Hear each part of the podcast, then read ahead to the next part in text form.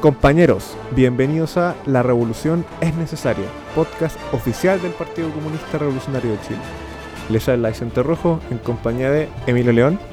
Eh, buenas compañeros, ¿cómo están? Y bueno, el- este capítulo eh, va a tratar sobre un tema que, que yo creo al menos que tiene influencia en América Latina y curiosamente como vamos a ver más adelante, no solo en América Latina, sino también en otras partes del mundo. Y concretamente es Pensamiento Gonzalo y Sendero Luminoso. Bueno, este es un tema eh, eh, un poco difícil de abarcar eh, y me, me gustaría tomarlo desde el punto de vista ideológico, más allá de, digámoslo, de la violencia que, im- que implicó la- la guerra popular en Perú. Eh, y no porque yo piense que las vidas de esas personas, de esas eh, 40.000, 50.000 personas que murieron en el conflicto no valgan, sino para no desviarnos de el verdadero interés que es cómo surge esta ideología y por qué provoca esto. Y para ello vamos a tener que hacer un poquito de historia y ir hasta el año 60, que es cuando se da la, mm, la, la- gran eh, eh, discusión internacional entre la Unión Soviética, a mando de, Khrushchev en ese momento, y China con Mao a la cabeza, eh, donde se plantea que se ha abandonado los principios marxistas-leninistas en la Unión Soviética y se ha instaurado un régimen revisionista que pretendía, o que pretendió y que hizo que volviera el capitalismo a la, a la URSS. Y es ahí como eh, eh, cuando se levanta Mao como el gran representante y defensor hasta ese momento de- del marxismo-leninismo y de Stalin. Y ocurre la división entre los partidos comunistas en todo el mundo, entre los que se quedaron en la órbita prosoviética y los que abrazaron el maoísmo. O más que pro-soviética, pro-revisionista directamente. Eh, revisionista, pero como, como para entenderlo físicamente. Eh, y ahí hay un tema, porque esa división fue bastante caótica en Perú. Cuando se, se divide el Partido Comunista Peruano, surgen no una, sino varias eh, facciones que se pasaron a, a- a nombrar según eh, el título de sus publicaciones, sus periódicos. Por ejemplo, está el Partido Comunista Peruano Patria Roja, está el Partido Comunista Peruano Bandera Roja, que vendría siendo el, partido que abrazó el maoísmo, y ese partido es el que más tarde, eh, más allá de la década del 70, eh, abrazaría a la, la política de Albania, renegaría del maoísmo y pasaría a ser parte de lo que hoy día es el movimiento marxista-leninista internacional. Pero en ese, en ese partido surgen dos líderes, uno es Saturnino Paredes y también un profesor universitario de filosofía de la ciudad de Ayacucho llamado Abimael Guzmán Reynoso, mejor conocido como Presidente Gonzalo. Eh, Gonzalo, el año 65, viaja a China y queda muy impresionado por la revolución cultural. Y eso lo hace cambiar mucho de su, su visión sobre la revolución en Perú. Y el año 70 rompe con Saturnino, o sea, con bandera roja, y crea el Partido Comunista Peruano Sendero Luminoso, llamado así por una frase de Mariategui, eh, que- una famosa eh, frase de Mariategui que dice algo así como eh, por el sendero luminoso de Mariategui, lo que, se, lo que ellos plantean. Eh, ahora el problema es que todas las facciones del Partido Comunista Peruano dicen que son el verdadero Partido Comunista Peruano y que todos partieron con- con Mariategui, todos se arrojan, digamos, la, exclusividad de Mariategui. Y ahí es donde parte el sendero luminoso, pero lo más eh, eh, relevante para mí es que Sendero Luminoso cuando sale de bandera roja, era, en Ayacucho eran 5 militantes y a nivel nacional eran 12. O sea, no era nada. Y en su pic, en su mejor momento, cuando empieza la, cuando empieza la guerra popular, no, no pasaban de 500 personas, contando simpatizantes. Hay un periodo entre el 70 al 80 donde Sendero Luminoso se concentra en las universidades como grupos de discusión universitario y no, no pasaban de eso. Pero cuando. Pero el año 78, después de la dictadura de Velázquez Alvarado, se, eh, se llama un, un plebiscito para una nueva constitución. Y es ahí donde Sendero llama a votar nulo, que eso no, no es el camino, y que hay que tomar eh, la vía de la guerra popular. Y el año y, ese el año 79, si no me equivoco mal, la segunda plenaria del, partido se toma la decisión de construir el ejército popular, militarizar el partido y llevar adelante la guerra popular. Y es el y, en y, y, hay una fecha muy importante para esto que es el 17 de mayo de 1980 que en el pueblo en un pueblo andino eh, llamado Chusqui en Ayacucho se da la primera acción revolucionaria y ahí queda partida a la guerra popular del Partido Comunista Peruano como ellos se definen ellos son el Partido Comunista Peruano pero conocido para todos como Sendero Luminoso Uh, bueno, de hecho, con, lo que llevamos conversando, no, no, me puede evitar surgir una duda. Y es que, que, estas posturas como de que ellos van a, impulsar a todo el, pueblo, al proletariado, a los trabajadores, a los campesinos, a hacer la revolución, me suena mucho a, estas políticas como del, maoísmo llevado a su extremo que, planteaba Pol Pot, por ejemplo. De hecho, se, topan porque para, para Gonzalo lo, más importante eh, era, o, la, las dos vías más importantes para llegar al, al, socialismo era la guerra popular, que nunca la llama guerra popular prolongada, que es una curiosidad, y la revolución cultural. Entonces, eh, ¿qué es lo que plantea Gonzalo? ¿Qué se plantea como pensamiento Gonzalo, que es una cosa bastante difícil de entender, porque Gonzalo no escribió mucho. En el sentido de lo que tú puedes encontrar son discursos sobre Matagategui, algunos discursos dentro del partido, pero nunca él escribió un, digamos, un trabajo explicando un trabajo, digamos, de peso, ideológicamente de peso, sobre el cual tú pudieras decir, aquí se levanta el pensamiento Gonzalo. Era más una, una cuestión para mí, punto de vista de ego, de compararse con Mao.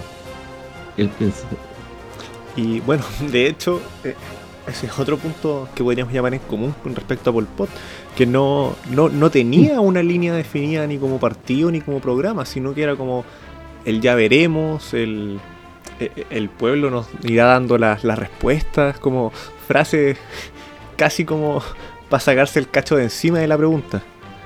Mira, en el caso de, Sendero no es así. Es diferente porque en Sendero sí hay escrito, sí hay desarrollo, sí hay una posición. El problema es que es pura palabrería. Si tú tomas los documentos de, de, de Sendero, son retalías, retalías, retalías de hablar, hablar, hablar, y hasta que tú puedas sacar conceptos que te permiten en el fondo entender cuál era su postura, que no tenía nada que ver con su accionar. Y en ese sentido, em, lo principal que, se llama el aporte del, del pensamiento Gonzalo es plantear que Mao es la tercera etapa del desarrollo del marxismo-leninismo. O sea, estaría Marx, Lenin y Mao. O sea, directamente se saltaron a Stalin, que fue quien llevó a la práctica la construcción del socialismo. Sí, pero eh, a lo que hoy que Stalin nunca se lo planteó. Y, nunca, eh, de hecho, habiendo hecho aportes al desarrollo del leninismo. Claro. Eh, y el, eh, Gonzalo plantea que en la tercera etapa del marxismo-leninismo, cosa que no planteaban el resto de los maoístas. Él es el primero que lo plantea. En, el movimiento maoísta se habla, siempre se habló del pensamiento Mao Zedong, pero él plantea que no. Él plantea que hay una nueva etapa que es el marxismo, leninismo, maoísmo, principalmente el maoísmo. Pensamiento Gonzalo, al final. Un, buen nombre. Claro, entonces él plantea que hay una tergiversa Lenin para plantear que eh, cuando Lenin habla de, las revoluciones, de, liberación nacional en los países dependientes o coloniales, dice que en la medida que se vaya adentrando al este, en este caso a, Asia, se tenían que dar, se daban nuevas eh, condiciones, y eso es lo que plantea Gonzalo, que el marxismo no había resuelto. Entonces, ¿quién lo resolvió? Mao. Entonces, Mao resuelve eh, los vacíos de Marx. ¿Y cuáles son sus, las posturas? La guerra popular prolongada, eh, la, revolución cultural, los grandes hitos como el, los grandes hitos como el, gran salto adelante, cosas que nosotros ya conocemos que fueron fracasos totales. No, y de hecho que tampoco, o sea, no, no eran huecos que se necesitara rellenar porque no, no existían esos huecos. O sea, hablamos de que la, alternativa correcta a lo que planteaban sobre la guerra popular prolongada era lo que planteaba Dimitrov, por ejemplo, que se me podía ayudar con una ayuda de memoria del... La, idea, la guerra popular, como la plantea Mao, ya había sido planteado por, eh, eh, la internacional comunista y, tú lo puedes ver en, los textos de Stalin cuando se refiere a la revolución eh, en China y eso ya estamos hablando a finales de los años 20, cuando Mao todavía no era ninguna figura. Incluso se plantean que Mao, eh, como, Mao como fundador del partido, cuando tenemos claro que no fue así. Mm.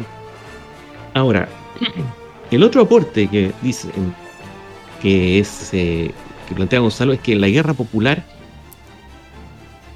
es la vía para todos los países subdesarrollados y para todos los países coloniales. O sea, la guerra popular se puede llevar a cabo en cualquier país de, digamos, del tercer mundo, por llamarlo de alguna manera. Independiente de las condiciones, independiente de, las clases sociales que existan. Cosa que, como te había comentado hace un momento, eh, rompe con el tema de llenar huecos, porque son huecos que no existen. O sea, de hecho, tenemos un capítulo acerca de eh, la democracia popular, y es que eso era lo que la Comintern planteaba para los países como enviar socialismo. o que, o que pretendían estar en vía socialismo. Pero el tema es que las estrategias que, se plantean como eh, los grandes aportes de Mao no eran tales. Al contrario, todo lo que plantea Mao es antimarxista y eso, por ejemplo, no, vamos a ahondar en ello porque ya lo vimos. Tenemos un capítulo al respecto, por cierto, si les interesa. Pero siguiendo con el tema de Gonzalo, que plantea que el otro, digamos, como aporte que hace es que toma la teoría de los tres mundos y la interpreta eh, en el sentido de cuáles son las contradicciones eh, entre, digamos, esto, el primero, segundo tercer mundo y cómo se solucionan. Entonces Gonzalo plantea que las, eh, contradicciones entre las del primer mundo, o entre las potencias imperialistas, Estados Unidos, Unión Soviética, entre paréntesis, él ataca al social imperialismo soviético, como lo planteaba Mao, y tal vez más peligroso que el imperialismo norteamericano, y que esas em, contradicciones se solucionan a través de la, de la guerra, de las agresiones, y que finalmente a través de la Tercera Guerra Mundial. Eh, no sé, yo cuando leí eso eh, quedé eh, eh, en blanco.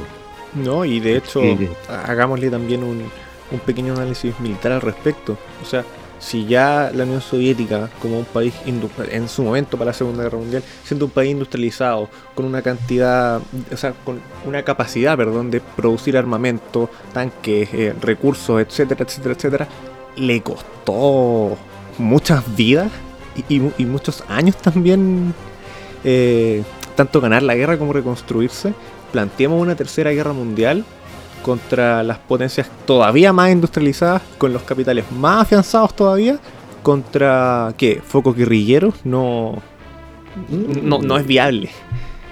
No, no, si lo que pasa motivo es eh, lo plantea desde el punto de vista de las contradicciones entre las superpotencias. Y, y de ahí plantea que las naciones, las naciones oprimidas, lo que les corresponde es hacer la revolución democrática a través de la guerra popular. Ahora, hay un punto ahí, eh, bueno, lo que voy a explicar más tarde, y, más abajo está la, otra, la, siguiente contradicción entre proletariado y burguesía, que se soluciona a través de la, revolución, de la revolución socialista y las revoluciones culturales a través de la guerra popular.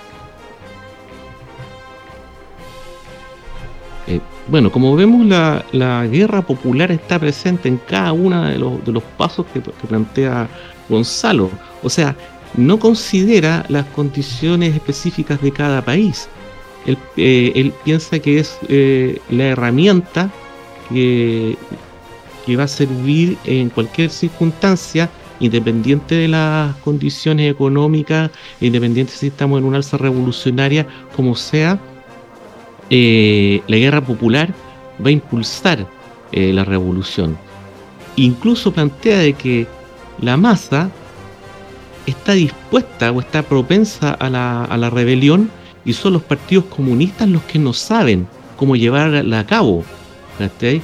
Entonces, se nota ahí, eh, digamos, la, ideología voluntarista e idealista de Mao, cuando plantea que solamente por su, por su propia voluntad, el, el hombre puede cambiar eh, la naturaleza, o en el caso como lo hizo, por su propia voluntad, podía dar el gran salto adelante y hacer todos esos cambios que pretendía y llevar el país a, un gran desarrollo que no sucedió. Bueno, cosa que de hecho atenta contra la, la no, no sé si consignas, pero las teorías del materialismo dialéctico incluso.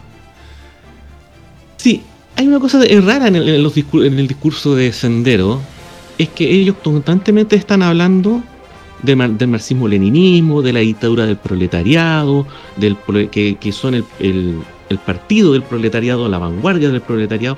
O sea, usan las mismas nomenclaturas, digamos, de, los partidos comunistas, de los partidos comunistas marxistas-leninistas, pero en el momento en que tiene que aterrizar eso, pasa al maoísmo. Y en el fondo, ¿qué es lo que te plantea? Es que la misma táctica de rodear la ciudad, del campo a la ciudad. Ahora, ¿qué sucedió? ¿Por qué en, cierta forma, siendo ellos tan pocos, lograron tener un grado de éxito? Y es que mucho antes que empezara la, guerra popular en el 80, ellos empezaron a hacer un trabajo en la sierra, en Ayacucho, que era uno de los sectores más pobres y más, digamos, abandonados por el Estado peruano, y donde se dan relaciones de producción, podríamos decirlo, semifeudal. Y es ahí donde también, em, de esa experiencia puntual, él toma la idea de definir a Perú como un estado burocrático semifeudal. No lo plantea ni siquiera como un, estado capitalista dependiente, sino como un estado de, capital, de burocrático semifeudal para hacerlo calzar con su ideología, cuando claramente Perú no era un país semifeudal en ese momento. Tenía industria, tenía proletariado y tenía eh, eh, eh, que estaban en el sur del Perú. Ahora, ¿Qué es lo que hace Sendero? En el fondo, eh, empieza, entre comillas, a impartir justicia. Entonces, ¿qué? Eh, en las granjas del Estado o que eran administradas o, las cooperativas eh, matan a los administradores que eran vistos por la población como explotadores, matan a los comerciantes ricos, matan a los, ladrones de ganado. Y eso empieza a tomar simpatía para los pueblos andinos hay que pensar que son pueblos pequeños, dedicados a, la agricultura de sobrevivencia, y además con ello empiezan también a entregar cierta ayuda en medicina y se ganan a la población. Y empiezan a, hacer, a, a, tomar acciones, digamos, guerrilleras y, y, yo creo que hasta como el 82 se establecen. Y, es, y en, ese y en ese periodo es cuando ellos plantean digamos, eh, cuál es la estrategia a seguir eh, de la guerra popular en el campo. Y, que sería, digamos, en, este orden, sería el, inicio de la guerra popular como tal, que es a través de, de acciones guerrilleras, ataques a columnas de policías, eh, ataques a cuarteles. Segundo, sería la parte del desarrollo, crecimiento de esa guerra popular. Y la tercera etapa sería el desborde campesino, o sea, que, el campo o los campesinos se suman de manera masiva a la insurrección para ir a las ciudades. Pero eso no se cumple. Y al no cumplirse, eh, Sendero se ve en una disyuntiva que no. que su, puesto, su estrategia y su posición ideológica no funciona. Entonces ahí cambian de, estrategia y plantea la, expansión de Sendero en torno al país. Entonces se van, digamos, se esparcen grupos de guerrilleros por el país, pero con el objetivo de eh, controlar los puntos estratégicos y empiezan a tomarse las carreteras. Y ahí es cuando empiezan a, a, tomarse los accesos a Lima y con la idea de estrangular a Lima, que no entrara ni saliera nada. Entonces, esta estrategia ya no tiene nada que ver con la guerra popular. Pero ellos siguen con el mismo discurso, pero se van adecuando ya a otro tipo de, desarrollo. Eh, es, raro porque a pesar de, de, eso, digamos, de estos errores, siguen defendiendo su posición, siguen, eh, siguen defendiendo el mismo discurso, siguen hablando de lo mismo, pero en la práctica van cambiando, van cambiando su estrategia y se van terminan, terminan convirtiéndose eh, en grupos terroristas, en el sentido de, no, no, no peyorativo, sino que del uso del terror. Y, ahí y de ahí aparece otra evolución más que son lo que ellos llaman los grupos generados, el que se instalan en Lima, que son grupos eh, formados por militantes de, Sendero y, digamos y simpatizantes que reemplazan a los grupos naturales de digamos de masas, por ejemplo sindicatos, eh, junta de vecinos, no se integran, no logran integrarse, no logran atraer a los trabajadores, sino que forman estos grupos como escuelas populares o centros de estudio en las poblaciones que al final se terminan convirtiendo en canteras de nuevos militantes y de nuevos combatientes que son los que terminan eh, llevando adelante eh, toda la, política de terror que en Lima desde los 85 hacia adelante. Los coches bomba, los asesinatos a los a los líderes sociales y sindicales que no están de acuerdo con o se, negan a seguir las políticas de sendero y todo esto se, transforma en una escalada de, de más y más violencia frente a la digamos a la imposibilidad de llevar a cabo su proyecto.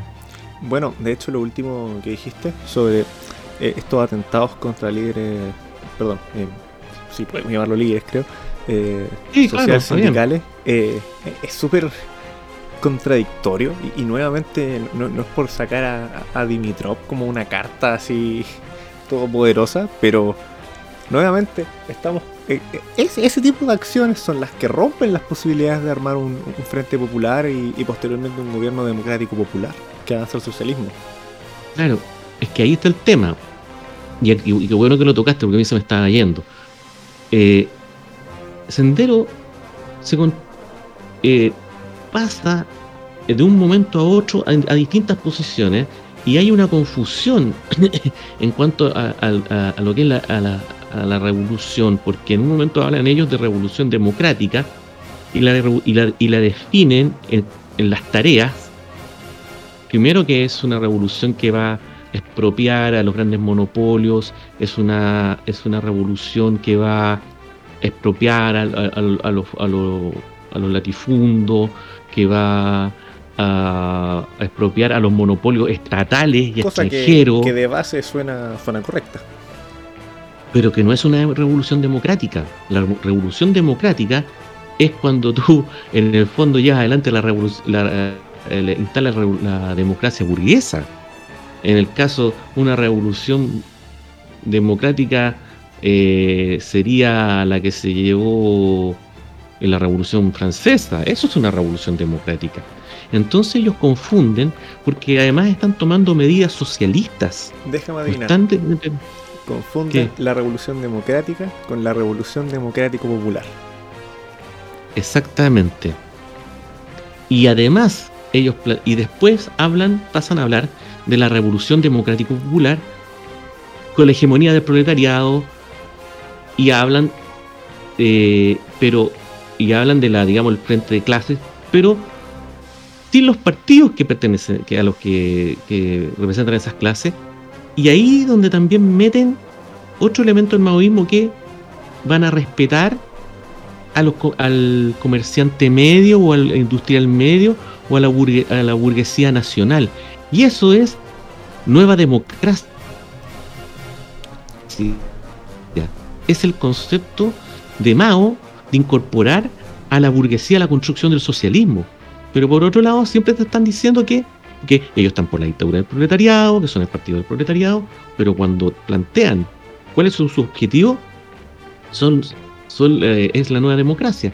De hecho, hablan de la, de la República de la Nueva Democracia o la República Popular del Perú de Nueva Democracia, que en el fondo incorporar a la burguesía a la construcción del socialismo, que son las teorías de Bujarin que tomó Mao.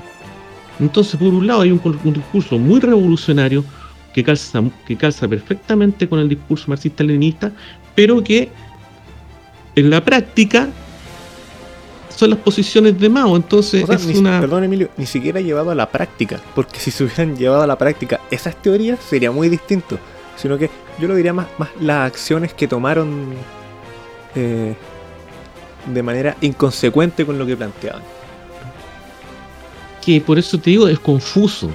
Y después más adelante hablan de eh, la revolución de, nueva democracia. Entonces, van pasando de un concepto a otro hasta llegar a plantear la revolución democrático popular como paso inmediato hacia el socialismo. O sea, niega las etapas de la revolución eh, y por otro lado también en, otro, en, otros eh, textos habla de pasar de la revolución democrática al socialismo. Entonces, hay una confusión ahí de concepto o de cómo se va a construir, que a medida que va avanzando, avanzando en la guerra popular, van cambiando de, van cambiando de, opinión. Pero al final de todo eso, independiente el nombre que le pongan, es nueva democracia. ¿Y qué es lo que es nueva democracia? Es un gobierno donde se comparten el poder el campesinado, el campesino medio eh, el proletariado, la burguesía nacional y los pequeños comerciantes. Entonces, al final estás planteando un Estado pluriclasista, no un Estado proletario, y donde, como ya vimos anteriormente, la burguesía termina eh, tomándose el poder. Entonces, tienes dos, dos ideas totalmente opuestas. Una, plantear la guerra popular, plantear las revoluciones culturales que son las que van a llevarnos al comunismo, según Gonzalo, que, o sea, no son las condiciones materiales para él, no son las condiciones específicas del desarrollo económico del país lo que te va a llevar al comunismo, no, van a ser las revoluciones culturales. O sea, nuevamente pone eh, como ejemplo, ¿cómo podría decir? Eh, la carreta delante de los bueyes.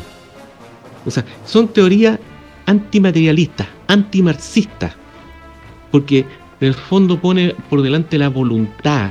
Es como, se topa con la, la- el fondo con, por ejemplo, con la teoría del fuego guerrillero.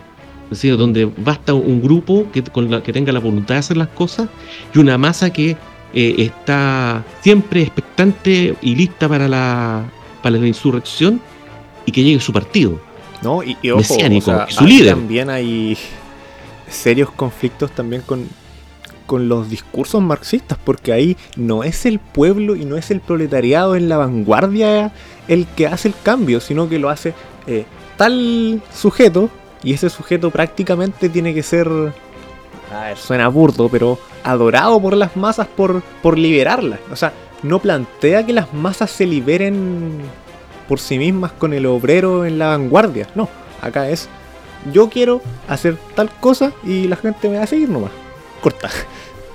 Eh, claro, sí, podríamos- es una manera especial, vos podés decirlo, pero eh, hay un tema ahí con que es, insisto, un discurso que digamos correcto desde el punto de vista marxista-leninista, pero que en la práctica es, digamos, totalmente ¿Inconsecuente?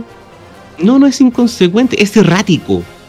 Ah. Porque confunde, tiende a la confusión, cuando en el fondo, como que si trataran de ocultar que están por la nueva democracia. Entonces, por un lado te están hablando de la dictadura del proletariado, del partido del proletariado, de que ellos van a hacer, incluso que la guerra popular en Perú va a iluminar el mundo con el pensamiento de Gonzalo y, y va a, a llevar adelante la revolución mundial. O sea, es un es una, una visión tan mesiánica que llega, me hace, me hace dudar si realmente están hablando en serio.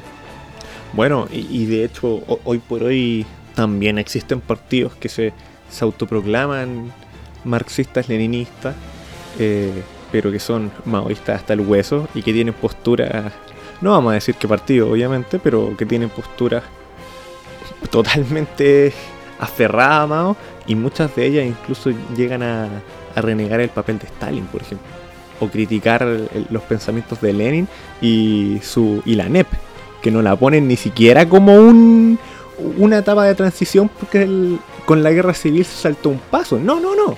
Aquí la NEP es prácticamente cómo había que hacer las cosas. Entonces, eh, obviamente no vamos Bueno, a andar dando nombres, eso- pero... Eso, eso, es re- eso es revisionismo puro y duro. Sí. Pero, pero hay, siguiendo con el, con el tema de Gonzalo, eh,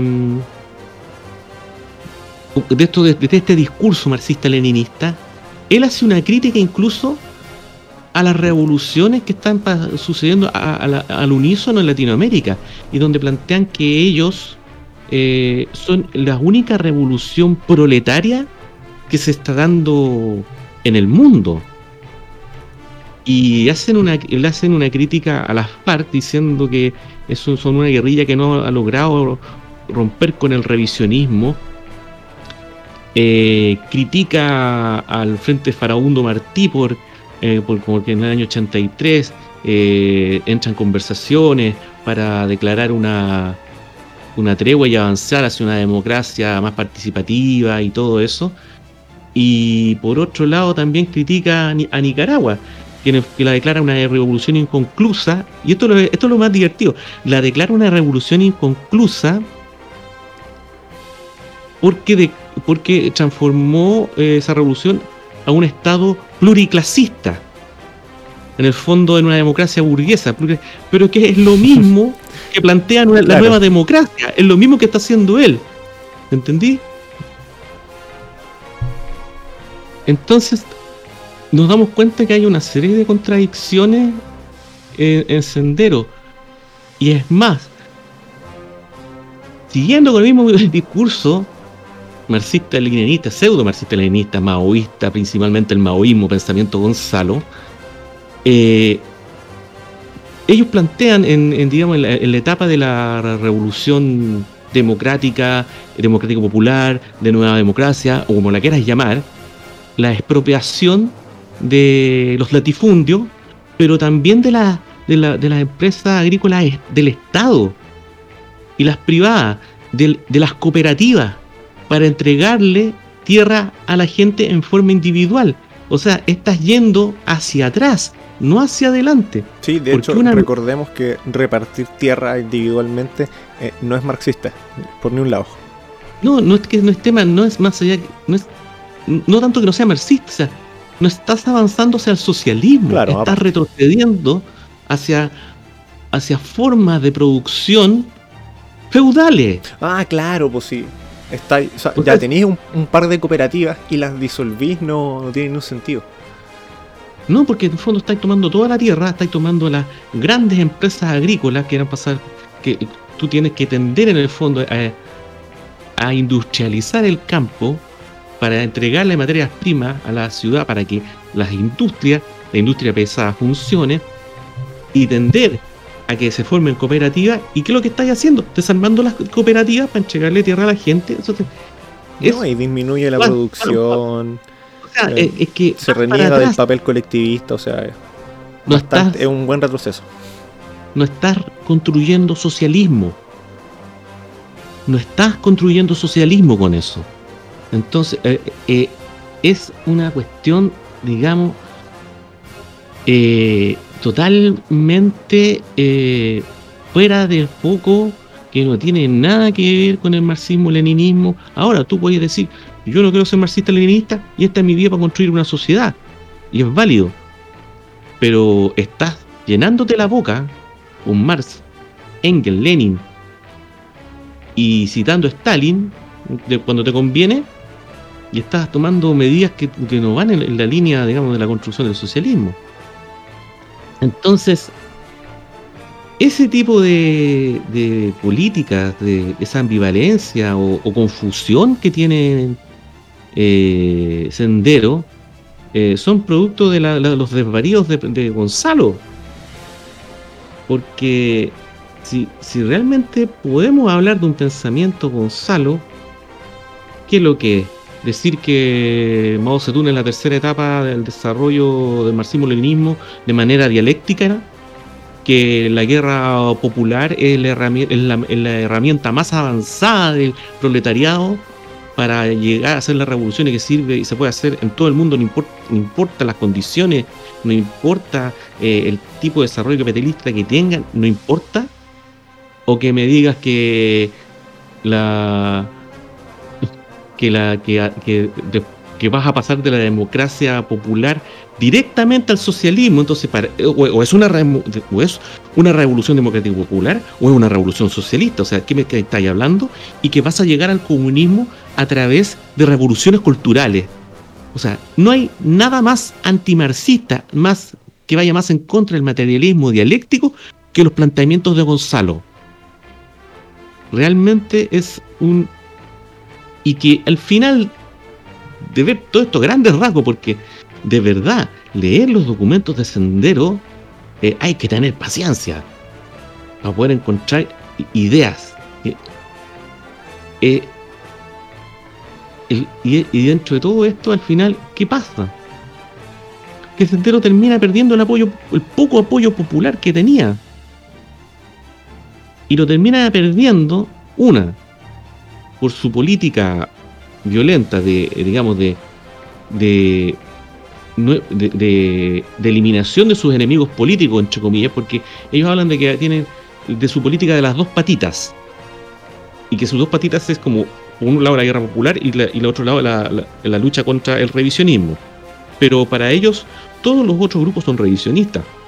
En el eh, Bandera Roja, Patria Roja, eh, cualquiera que no, cualquiera de los partidos comunistas que surgieron del, de la dispersión del Partido Comunista Peruano original son sus enemigos. Tupac Amaru también son sus enemigos y, llevan a cabo una guerra contra ellos. O sea, de hecho, de, asesinar dirigentes campesinos, de, asesinar dirigentes sindicales, de asesinar a, a combatientes de, de otros grupos guerrilleros con los cuales no están de acuerdo, y eso como una, una escalada de violencia ciega eh, y la más famosa es la matanza de Lucanamarga, donde hicieron un, digamos, ¿cómo te podría decir? Un ajusticiamiento para darle un, darle un escarmiento a un pueblo que había eh, que no estaba de acuerdo con ellos. O sea, estamos hablando de, de, mataron eh, 130, eh, mira, en Lugaramarca murieron 69 campesinos y en Uchucaray mataron a 135 comuneros de un, total de 470. O sea, estamos hablando de de ajusticiamiento de homosexuales por sus desviaciones antinatura, donde les cercenaban el pene, eh, eh, eh, digamos, ejecuciones por golpiza, degollamiento. y, de hecho, veamos el año también, o sea. 82, 83, 84. O sea, para ese momento ya, ya, se estaban integrando. Por lapidación. Claro. Por lapidación y hoguera. Suena casi una inquisición esa. Pero estamos hablando también de pueblos escondidos en la sierra donde eh, esas eh, prácticas eran muy, muy mal vistas. No, estamos hablando de Lima, estamos hablando de pueblos escondidos. De hecho, Sendero, logró tomar ciudades, ciudades pequeñas, de 60.000, 40.000 habitantes, logró avanzar, pero al final termina perdiendo el apoyo por esa, esa escalada de violencia y porque tratan de imponer una visión a los comuneros y a los campesinos que iba en contra de sus tradiciones incaicas. Y es ahí donde se terminan de romper, eh, digamos, su, con la base que tenía campesina, que tenía Sendero con, con ellos. Y llegamos a esta escalada de violencia donde en el fondo ya se van a tomar las carreteras, eh, se, se, crean estos organismos generados, empieza, eh, se, dan los coches bomba en el Palacio de Justicia, eh, en el Congreso, eh, hasta que ya llegan a un punto del, al punto del sinsentido. Y siempre autoconvenciéndose que ellos son la vanguardia, que la guerra popular es un éxito, que, están a las puertas de tomar el país, es una cosa extraña. Y muchas veces funcionó como secta. Eh, de hecho, hay testimonios de la que están que quedaron en registrados en la Comisión de Verdad y Justicia en, Perú, donde los algunos militantes eh, hablan de cómo eran las reuniones del Comité Central. Y, y, y había una práctica de Gonzalo que se llamaba la crítica a cuchilladas.